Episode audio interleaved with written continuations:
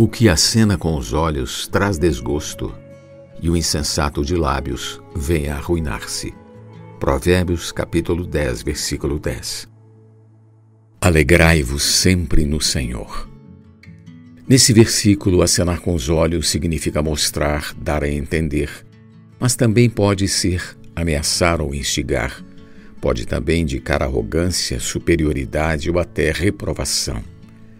Essa não foi a postura de Jesus em relação a nós.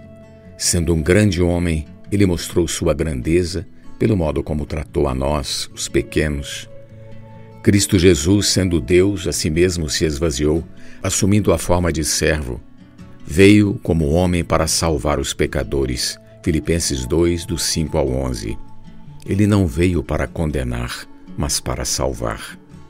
Por isso, na difícil arte das relações humanas, devemos evitar condenar as pessoas criticando-as, pois a crítica é fútil, coloca o interlocutor na defensiva, fere o seu brio e gera ressentimentos.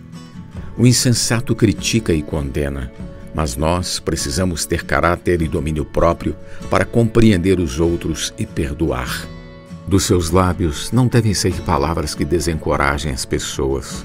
Pelo contrário, se quiser ter um convívio feliz, aprenda a valorizar o seu próximo. A expressão dos nossos olhos é de extrema importância na relação social. Se a nossa fisionomia irradiar aspereza e superioridade, afastamos as pessoas de nós. Porém, se o nosso rosto transmitir alegria através de um sorriso que acolhe as pessoas, será como um raio de sol que ilumina a vida de quem está conosco. E nós temos motivo para estar sempre alegres. Por isso, alegrai-vos sempre no Senhor. Outra vez digo, alegrai-vos. Filipenses 4:4.